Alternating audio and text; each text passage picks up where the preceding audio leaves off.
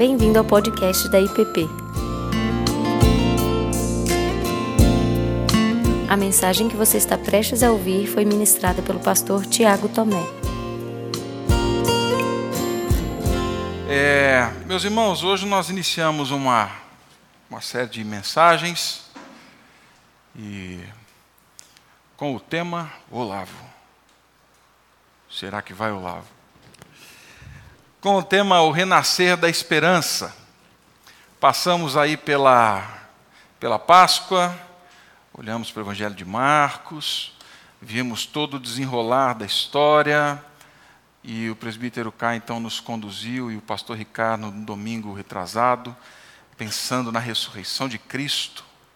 Na semana passada, o pastor Davi, terminando a mensagem, ele falou dessa ressurreição, da esperança futura escatológica, quando abordou a, aquele texto da cura daquele homem no tanque de Betesda. E hoje nós então iniciamos essa pequena série com o tema do renascer da esperança, olhando para a ressurreição de Cristo, mas a partir do Evangelho segundo Lucas, no capítulo 24. Lucas 24, de 13 a 35. Peço que você abra comigo a sua Bíblia. Eu vou ler, mas vocês podem me acompanhar na leitura. Lucas, último capítulo do Evangelho, capítulo 24, do verso 13 ao 35.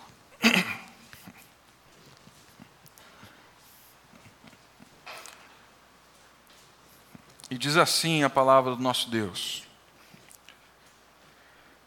Naquele mesmo dia, dois deles estavam de caminho para uma aldeia chamada Emaús, distante de Jerusalém setenta estádios.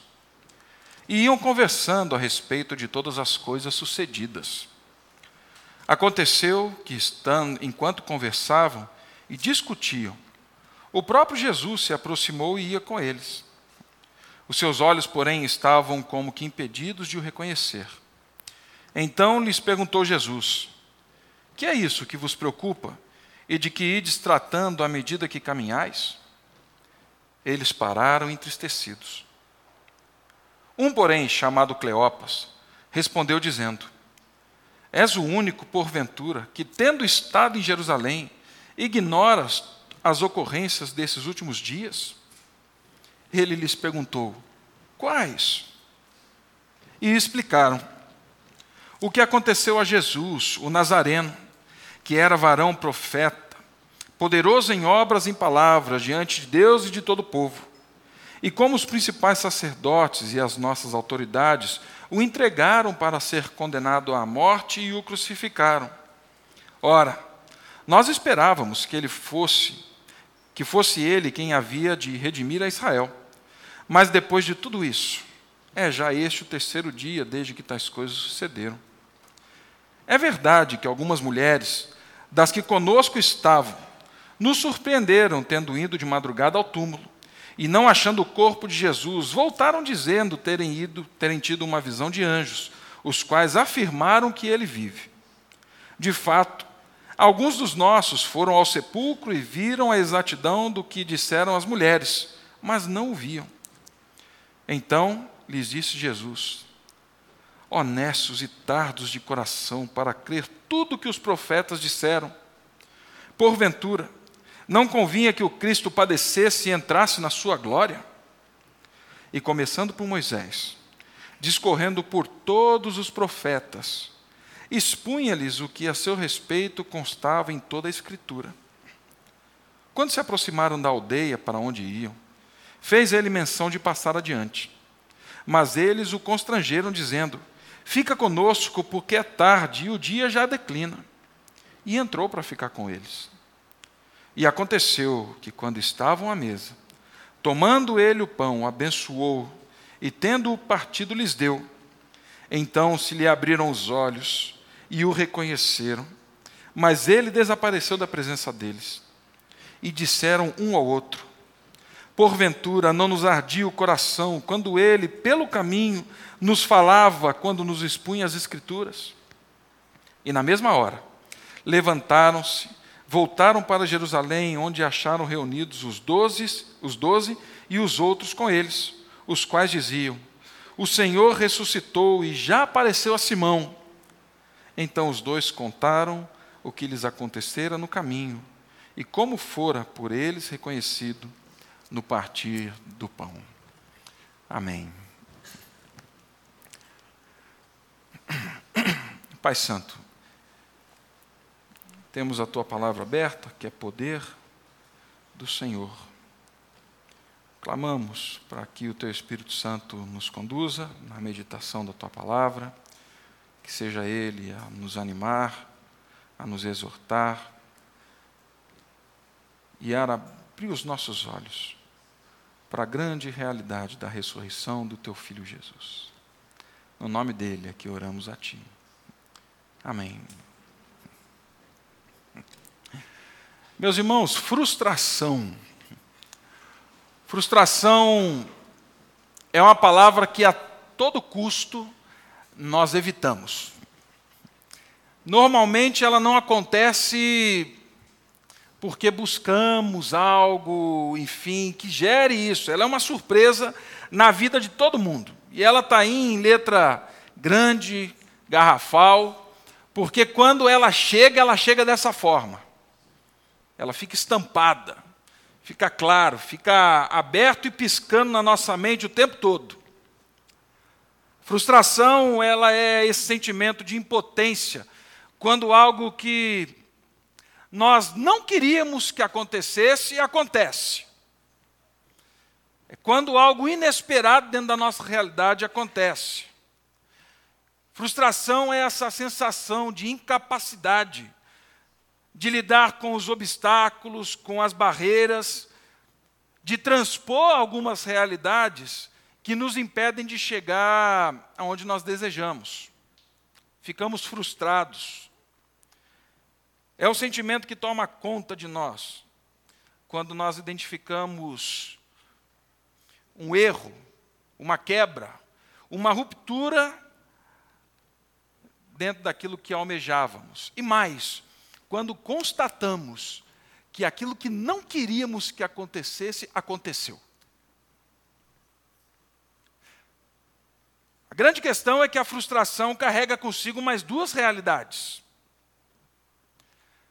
Toda frustração, ela vem embrulhada, ela vem envolta, digo até mesmo mergulhada, em culpa, indignação, revolta, ira, raiva, questionamento sem resposta, tristeza profunda. A frustração, ela sempre chega e chega com os seus adendos. Ela tem a força de esfriar a alma. A frustração, ela tem a força de abafar os afetos, de apertar os afetos, de congelar o coração, a frustração, às vezes, ela exila a esperança. Ela expulsa a esperança da nossa vida. E aí nós começamos a viver de forma apática, descrentes. Essa descrença, ela vai se infiltrando dentro dos relacionamentos ela vai se infiltrando na maneira como nós nos relacionamos com as pessoas. Nós não, nos, não confiamos mais, nós não nos abrimos, nós não entregamos, não investimos, nós não cedemos a nada e a ninguém, porque vai que de novo acontece algo e eu fico frustrado e eu não dou conta de mais uma frustração.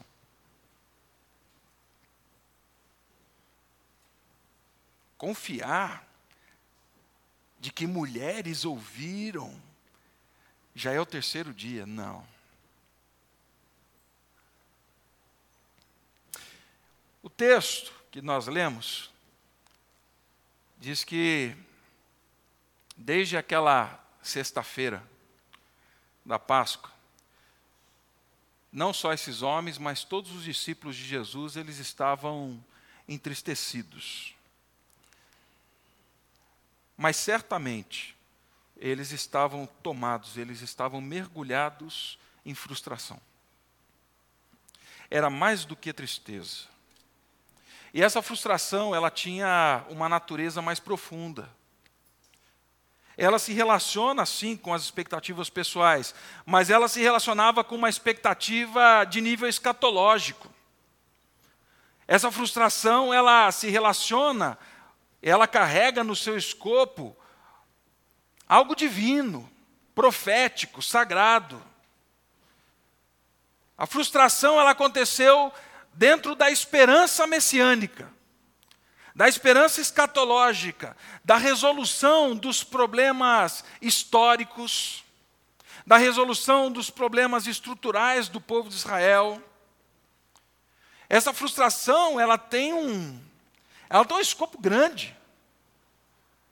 Porque nós estamos falando de anos e anos e anos e anos de história, esperando que algo sistêmico, algo que se instalou um problema no sistema, se instalou e agora precisava ser resolvido e não foi. Jesus morreu. E a história contada aqui por Cleopas, ela é simples, profunda e ela é muito pungente no coração deles.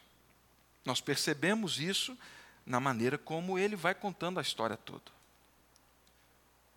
Eles tinham considerado Jesus como um profeta, aliás, mais do que um profeta. O que Cleopas fala para Jesus, sem saber que era Jesus, é que Deus estava com ele em tudo aquilo que ele fazia, em todas as suas palavras. Era nítido a presença de Deus com aquele homem, ele era o escolhido de Deus. Ele era o único capaz, então, de redimir Israel. E quando nós falamos de redimir Israel no Evangelho de Lucas, nós estamos resgatando todas as palavras de Lucas, nós estamos falando daquela ação onde Deus traz para si o povo do exílio do Egito e liberta esse povo para que o adore em santidade e em verdade.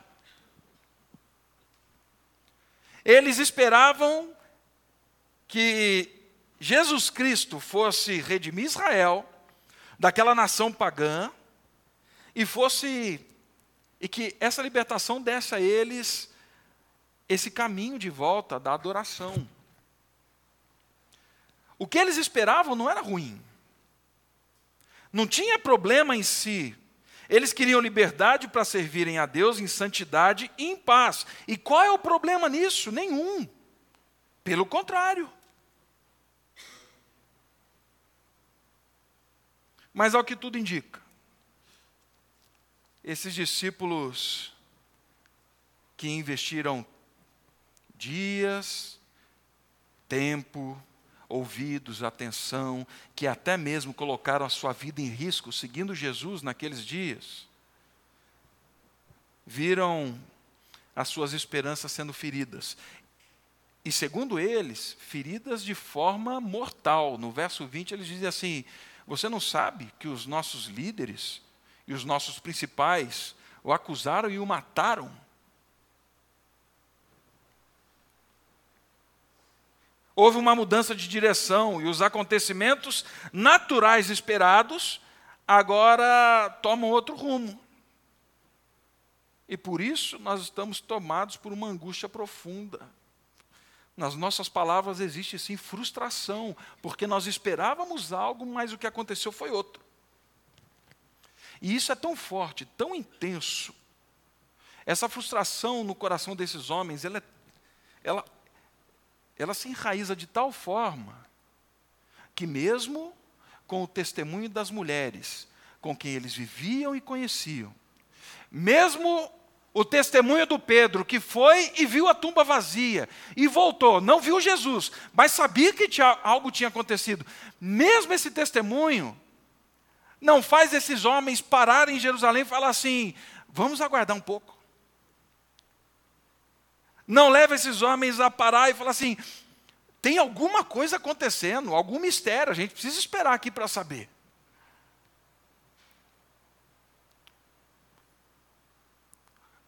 Esse, essa frustração, o abatimento, captura o coração de tal forma que eles falam assim: nós precisamos sair daqui nós precisamos ir embora. Já é o terceiro dia desde que essas coisas aconteceram e a gente não viu nada. É certo que o testemunho das mulheres dentro da cultura judaica era muito duvidoso, isso culturalmente falando. Mas, pô, peraí, a gente tem o Pedro, né? E ainda assim, eles continuam. E, meus irmãos, nós poderíamos iniciar essa série com uma. procurando aqui no texto os significados talvez mais profundos do relato. Mas eu acredito que o que está bem na superfície aqui no verso 13, o significado muito simples, ele é suficiente para fazer renascer essa esperança. O caminho de Emaús começa a nos dizer um pouco de como Jesus vai reconstruindo essa esperança. Aqui no verso 13, nós vemos que naquele dia, que dia? O dia em que as mulheres foram e viram a tumba vazia. No dia que elas viram e disseram ter tido uma visão de anjos, com aquela mensagem gloriosa: procure entre os vivos. O que vocês estão procurando entre os mortos? Ele está vivo. Sai procurando em quem está andando. Não fica olhando em tumba, não. Naquele dia, quando Pedro vai correndo e volta maravilhado, falando assim: aconteceu alguma coisa. É naquele dia que esses homens falam assim: é, para a gente deu os dois discípulos seguem a caminho de Emaús. E Emaús, além de ser uma cidade concreta, real, física, era uma cidade bem próxima a Jerusalém e acolhia muitos visitantes na época das festas em Jerusalém. Curiosamente, significa fonte de água quente ou fonte de águas termais. Alguns estudiosos afirmam também que por conta das suas propriedades termais e daquilo que acontecia ali em Maús, a cidade era vista como um centro de consolo para a alma. Estou cansado, estou abatido, estou tá me fazendo mal, eu estou precisando de um tempo de descanso. Vai para Emaús. Lá em Emaús, com as fontes termais, você vai relaxar, você vai descansar. Esse frio da alma, esse frio do cansaço vai te reaquecer. Vai para Emaús. Se eles eram moradores ou visitantes, e aí existe uma grande discussão, nós não vamos entrar aqui, se Cleopas e Maria é um casal, enfim. A questão hoje não é essa. O fato é que, se moradores ou visitantes eles não se voltam só para um lugar seguro, um lugar conhecido. Eles saíram de Jerusalém com frio na alma, com o coração gelado pelos acontecimentos que aquela cidade traz à mente deles. Eles saíram de Jerusalém com o coração congelado. E eles vão para Emaús, esperando que de alguma forma coração, vida, sentimento, afeto, pelo menos o físico, pudesse ser reaquecido, mas no fundo, no fundo, o que nós sabemos é que eles estavam com esse frio na alma. A frustração o gelou na alma. Eles queriam descanso, consolo, um bom conselho. E é muito interessante, porque quando Lucas escreve para Teófilo, Teófilo sabe exatamente qual é a qual é a função de Emaús, qual é a característica de Emaús perto de Jerusalém. Ele está sabendo o que está acontecendo aqui com esses homens. E então, no caminho, como diz o verso 13, e como vai aparecer mais quatro vezes no texto, a caminho, pelo caminho, enquanto estávamos no caminho, Enquanto esses discípulos, de alguma forma, tentavam lidar com a frustração, com esse abatimento, Jesus aparece e inicia a conversa. Jesus inicia a conversa enquanto eles estão a caminho, dando a ideia de que algumas questões na nossa vida, na nossa história, elas vão acontecer a caminho não é num passe de mágica, não é num momento só, mas tempo passa, a gente anda, a gente sente, a gente verbaliza, nós olhamos nos olhos, nós compartilhamos, mas é nesse caminho, há caminho. São quatro vezes nesse pequeno texto que essa expressão aparece. No começo da perícope e no final da perícope. Há caminho. Essa palavra aparece pela penúltima vez no verso 32, quando os discípulos dizem assim, depois de terem os olhos abertos para a presença de Cristo. Então disseram uns aos outros: Não estavam os nossos corações ardendo quando ele nos falava a caminho das Escrituras? Eles esperavam ter o coração, a alma, a mente, o corpo aquecidos em Emaús. Mas Jesus, que é o Deus encarnado que nos encontra na nossa história a caminho, ele tem algo a fazer, é, é nesse processo. Não é lá. Ele quer nos encontrar.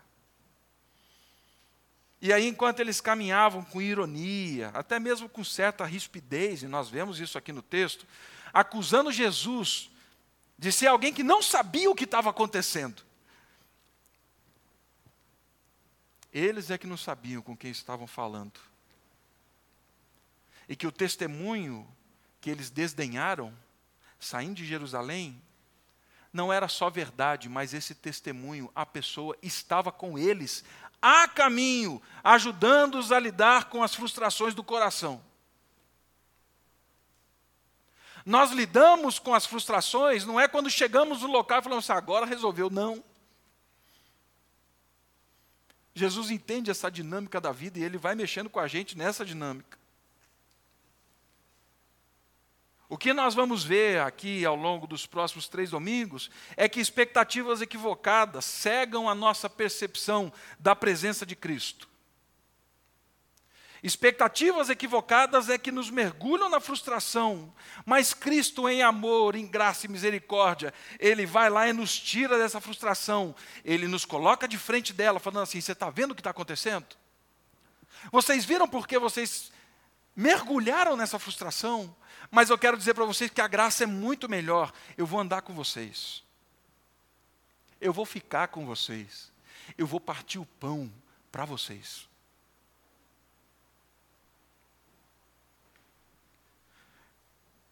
Nós vemos nesse processo aqui também que os discípulos julgaram o sucesso e a verdade sobre Jesus, na medida em que as expectativas pessoais ainda que justificáveis. Elas fossem supridas ou não. Mas ainda assim, mesmo não conscientes da presença de Jesus ressurreto, Jesus os faz entrar em contato com essa realidade. A realidade que os abate. Ele pergunta, ele fala assim: sobre o que, vocês estão conversando? Me digam. Jesus precisava saber de alguma coisa? Não. Mas Jesus faz questão de que esses homens entrem em contato com a realidade, com a percepção deles de algo que não era verdade.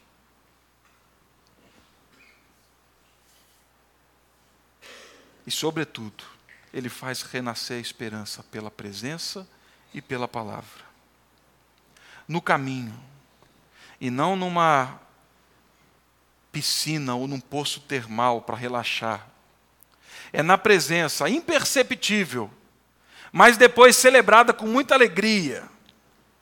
É na palavra revelada, e não num bom conselho somente, que a alma sai desse gelo que a frustração coloca e passa para um pulsar ardente é onde eles dizem assim: e o nosso coração ardia quando ele falava no caminho. É nesse momento que Jesus, então, pela presença, pela palavra, ele resgata a alma do exílio. Ele tira desse congelamento e transpõe para o caminho da exultação.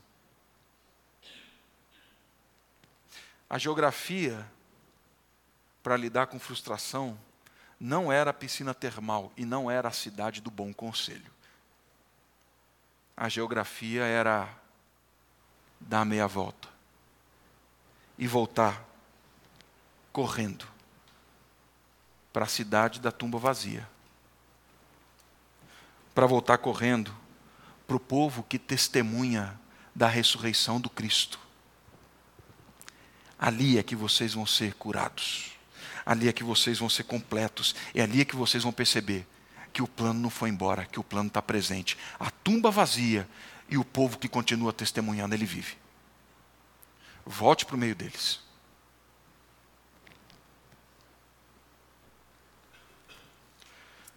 Por fim, meus irmãos,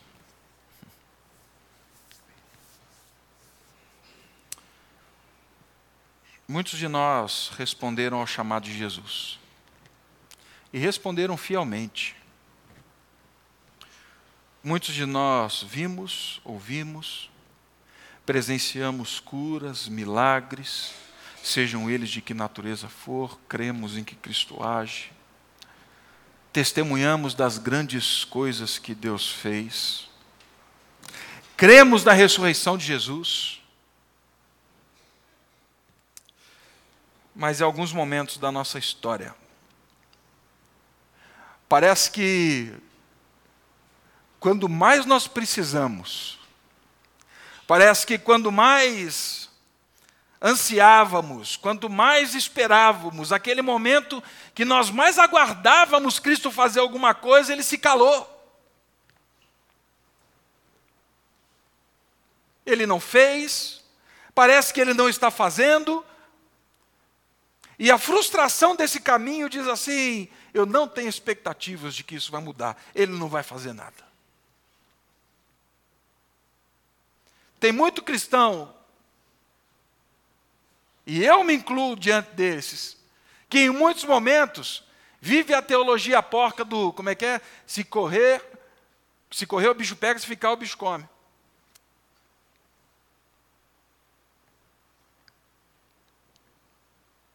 Conhece, vive, ouviu, crê. Mas em alguns momentos da história dizem isso e ainda chega com o coração diante de Deus e fala assim: Poxa vida, Deus, eu fui fiel, eu fui na igreja, eu orei, eu dei dízimo, eu cuidei do fulano, eu fiz isso, fiz isso, isso, isso, e agora na hora que eu mais preciso,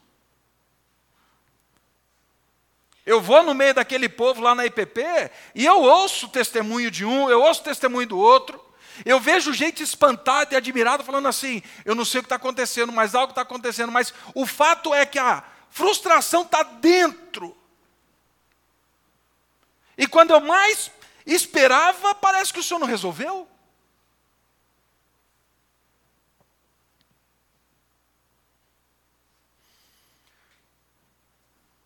Alguns de nós vivem invernos da alma diante dessas contingências, das situações inesperadas.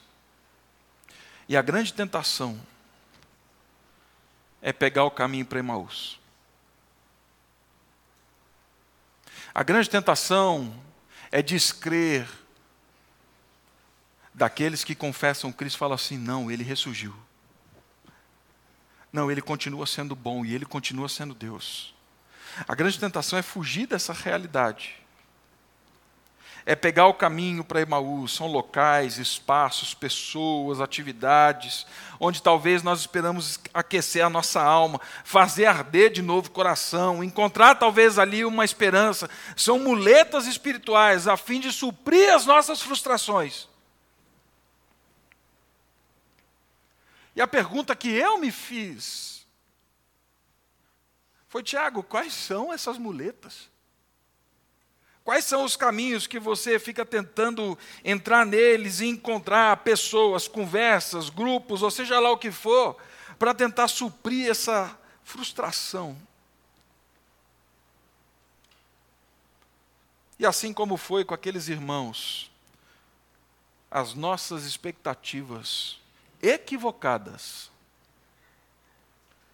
quanto a Cristo cegam a nossa percepção da Sua presença nas nossas vidas, na nossa história e muito mais. Cega a nossa percepção e a certeza de tudo aquilo que Ele já fez e Ele já realizou e tem provado ao longo da história por meio da Sua ressurreição. Mas cegam. O coração gela, nós ficamos apáticos. E não diferente deles Alguns de nós, eu, julgamos o sucesso e a verdade do Evangelho na medida em que as minhas expectativas elas são supridas ou não.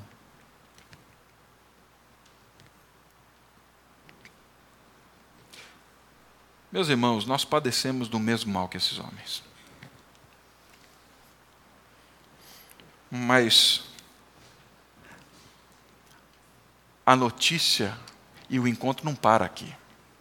Jesus não faz a pergunta e fala assim: eu quero que vocês entrem em contato com as expectativas equivocadas de vocês. Jesus continua caminhando. E para alguns de nós que caminham em dúvida sobre o testemunho de Cristo, o testemunho do povo dele, em face das circunstâncias, Cristo, pela Sua palavra, ele corrige o nosso olhar em graça. Ele entende o processo. Ele fala assim: Eu vou caminhar com você. Você pode não perceber, mas eu estou presente. Você pode ser irônico. Você pode até me tratar com rispidez, mas a minha graça é tão grande que eu vou caminhar com você. E você vai ver isso que está acontecendo. E vai chegar a hora em que seus olhos vão abrir. Ele nos faz entrar em contato com tudo isso, a fim de que a esperança pela presença e pela palavra, ela comece a renascer. E é nesse encontro, permitindo que palavra, que a verdade, que a ressurreição sejam a única a última verdade e a cosmovisão para entendermos toda a realidade da nossa história, sobre toda a dor, sofrimento, angústia, decepção, cansaço, frustração, tendo a ressurreição de Jesus e a promessa e a palavra dele, é nesse local onde o nosso coração não é só reaquecido, o nosso coração não é cozido numa piscina termal espiritual, não. Assim como aqueles discípulos, o nosso coração ele volta a arder. Ele não é reaquecido, agora ele arde, ele pulsa novamente. Ele volta a pulsar. Porque Cristo ressuscitou. Há tempos pessoalmente, eu tenho orado para que possamos discernir na nossa igreja, em fé, discernir pelo mover do Espírito Santo, discernir pela palavra que já foi implantada em nós e que é viva e eficaz, discernir pela ministração dos dons que existem dentro da nossa igreja, o testemunho do Cristo ressurreto a presença do nosso Senhor. Essa presença poderosa, consoladora, animadora, exortadora, mas que nos faz caminhar por onde quer que formos, com o coração ardendo. Que a gente deixe de ser peregrino de piscina termal espiritual que a gente deixe de ser peregrino de piscinas que lidem com as nossas frustrações, para que sejamos realmente um povo que conhece o Cristo ressurreto, que ouviu a palavra do Cristo ressurreto que o conheceu e que tem um coração ardendo.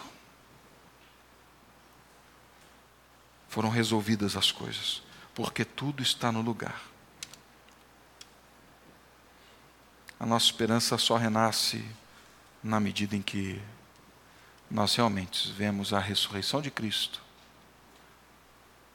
como esse essa lente pelo qual toda a realidade é lida e faz sentido. Então, continuarei orando para que ao longo desses essas próximas três semanas que a nossa esperança seja que ela possa arder novamente. E para aqueles que têm, talvez, caminhado em frustração, tenham e vejam essa esperança em Cristo Jesus renascer. Vamos orar.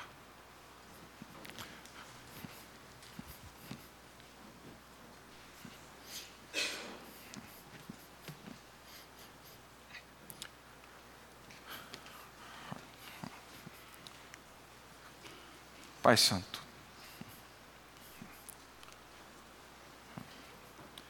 O Senhor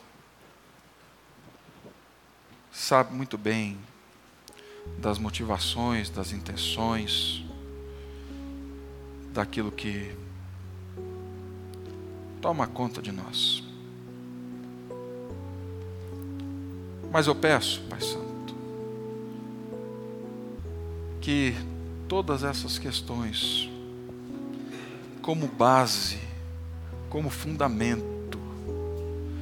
Tenham o teu filho Jesus e a ressurreição dele e todas as realidades da, da ressurreição postas, disponíveis, para que saiamos de situações de vida congeladas, apáticas, frias. Deixemos de ansiar por quilômetros e quilômetros de caminhada para ter o coração reaquecido. Que os nossos olhos da fé, por meio do teu Espírito, possam discernir a tua presença hoje, aqui agora. E que a ressurreição do teu filho Jesus seja a janela, a lente, seja o ponto de contato único com todas as realidades da nossa vida. E que assim as nossas expectativas elas sejam colocadas no devido lugar. E que a esperança ela possa renascer, mas renascer da forma correta dando o fruto que é devido, que vem da vida do teu filho Jesus. No nome dele é que oramos a ti. Amém. Você acabou de ouvir o podcast da IPP. Para saber mais, acesse nossa página em www.ippdf.com.br.